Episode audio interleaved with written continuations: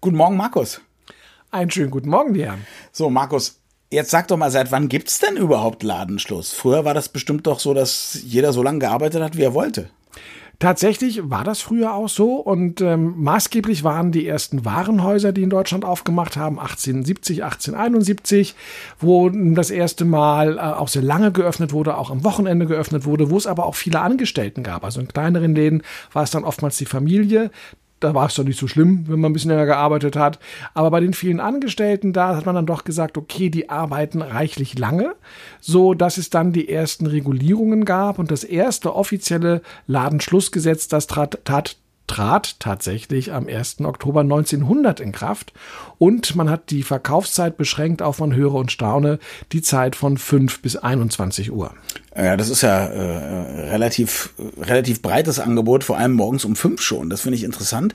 Äh, aber wahrscheinlich, weil andere anderen Leute auch ganz lange Schichten hatten damals, oder? Da musste man wahrscheinlich, wenn man von sechs bis sechs gearbeitet hat, musste man eben vorher was einkaufen. Genau so ist es. Das heißt, man musste diese frühe Zeit nutzen. Wir kennen das ja heute auch. Wir haben ja auch heute Läden, die rund um die Uhr aufhaben. Wir haben zum Beispiel auch Fitnessstudios, die rund um die Uhr aufhaben, wo dann Leute morgens vor der Arbeit oder wenn sie sehr spät von der Schicht nach Hause kommen, noch zum Trainieren gehen. Das ist also gar nicht so ungewöhnlich. Mhm. Das Spannende bei diesem ersten Ladenschlussgesetz in der Tat war, dass die Wochenendarbeit geregelt worden ist und äh, man eben auch sagte, wie das, ähm, dass der Samstag arbeitsfrei oder arbeitsverkürzt sein sollte, weil er den Menschen mit dem jüdischen Glauben natürlich ein heiliger Tag ist und das wurde in diesem Ladenschlussgesetz berücksichtigt. Ja, wobei man sagen muss, wenn das, äh, wenn man einen halben Tag arbeitet, dann ist das genauso unkoscher, wie wenn man äh, einen ganzen Tag arbeitet. Also das, da hat irgendjemand was nicht richtig verstanden.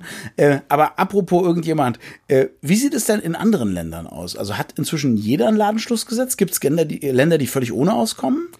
Es gibt Länder, wo es sehr lax gehandhabt wird. Es gibt äh, Länder tatsächlich, wo es kein Ladenschlussgesetz gibt. In China zum Beispiel gibt es keins.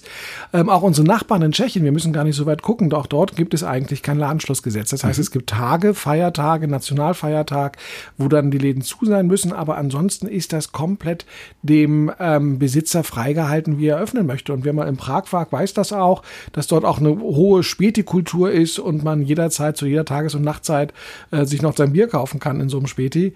Äh, das ist tatsächlich komplett unreguliert. Wie ist das eigentlich mit den Spätis? Ich habe manchmal den Eindruck, es gibt so, so Ecken Mitte Friedrichshain, da ist in jedem Laden, äh, in jedem Haus unten ein Späti-Laden drin. Da fühlt sich das überhaupt nicht so an, als ob das reglementiert wäre. Darf es davon beliebig viele geben? Kann ich jederzeit überall ein Späti aufmachen? Du kannst jederzeit ein Späti aufmachen, wenn du da deinen Markt für siehst. Und natürlich ähm, kann man sagen, okay, der nächste Späti ist 100 Meter entfernt. Wir haben aber so viel Touris hier, dass sie vielleicht nicht 100 Meter laufen wollen. Oder ich bin dichter an der U-Bahn dran als der andere. Also kann ich die besser abgreifen oder ich kann das Bier ein bisschen günstiger machen.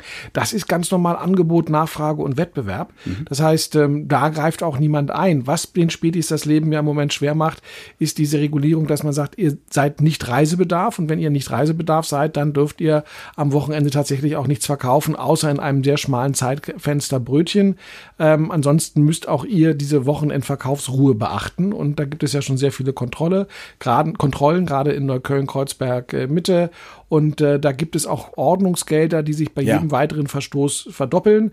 Und es gibt mittlerweile auch Spätis mit Türstehern, die dann genau gucken, könntest du vielleicht einer vom Ordnungsamt sein oder kenne ich dein Gesicht, weil könnte du hier um die Ecke Klar. wohnst und dann kommst du da halt nicht rein. Könnte, könnte einer vom Ordnungsamt sein, bin ich aber nicht. Wie siehst du das denn? Also, äh, was alleine an der Tankstelle alles unter Reisebedarf läuft heutzutage, ist ja schon lächerlich, finde ich, ja. Ähm, dann diese komische Späti-Regelung und so. Sollte man, sollte man dann nicht endlich mal Nägel mit Köpfen machen und entweder vernünftig verbieten oder vernünftig erlauben? Das ist ganz eine sehr, sehr schöne Frage. Also zum einen deswegen, weil man sich sehr schnell daran gewöhnt, dass man die Möglichkeit hat, zu jeder Tages- und Nachtzeit einzukaufen. Klar. Ich war vor 14 Tagen jetzt gerade mit meiner Tochter in Wien und Wien in Österreich gibt es ein äh, sehr strenges Ladenschlussgesetz. Also samstags 18.40 Uhr ist dann Feierabend in den großen Supermärkten, auch unter der Woche. Und ähm, für mich war das sehr ungewöhnlich, dass ich dann um 19 Uhr vor verschlossenen Türen stand oder ähm, auch, auch um halb neun irgendwo gar nichts mehr hatte. Ja, und da fiel mir erstmal wieder auf, wie gut es uns hier in Berlin geht. Das heißt, ähm, unter dem Aspekt finde ich das sehr angenehm. Wenn du aber Anwohner bist und gerade in einem Gebiet ähm, wie Mitte, Kreuzberg, Schöneberg und du hast diese vielen Spätis und du hast dann natürlich auch die Leute, die dort einkaufen, denn zum Späti gehört ja nicht nur das Einkaufen, sondern auch, dass ich setze mich draußen davor hin und trinke mein Bier gleich. Aber ist das nicht das gleiche Problem? Problem mit den Leuten, die in so eine hippe Gegend ziehen, weil da so geile Kneipen sind, sich dann aufregen, dass Leute nachts aus einer Kneipe kommen? Also ist das nicht eine Entscheidung, wo ich hinziehe? Also, ja, sagen wir so, die, die Kneipe, wenn ich nach, nach Prenzlauer Berg ziehe, dann weiß ich, dass da Kneipen sind. Das ist das mhm. eine. Aber die extreme Explosion an Spätis, wie mhm. du gerade beschrieben hast, ja. ich glaube, das hat keiner vorher gesehen. Mhm. Und natürlich versuchen die auch alle, dass die Leute ruhig sind. Aber es geht eben um eine Lärmbelästigung. Es geht auch ein Stück weit darum, dass die dann, wenn sie auf Toilette müssen, eben ein Späti hat keine Toiletten, dann nehmen die halt den nächsten Hauseingang.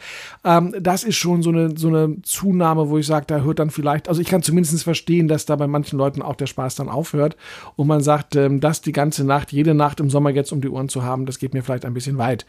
Ähm, wir müssen eine Waage finden. Ja, wir müssen eine Balance finden letztendlich und das muss ausgewogen sein. Ähm, natürlich, wie du sagst, dieses Reisebedarf, das, das, ist so dehnbar und das ist so unsinnig. Also das können wir, entweder sagt man, die haben ja. auf oder die haben nicht auf. Wir haben natürlich eine, auf der anderen Seite Gewerkschaften und die Kirchen, die hier übrigens auch gerade, was so die, die Wochenendöffnung oder die Sonntagsöffnung ähm, angeht, ähm, sehr stark agieren, was auch lustig ist, weil in den erzkatholischen Ländern wie Spanien, Italien, da kümmert das überhaupt niemanden, ob sonntags auf ist oder nicht.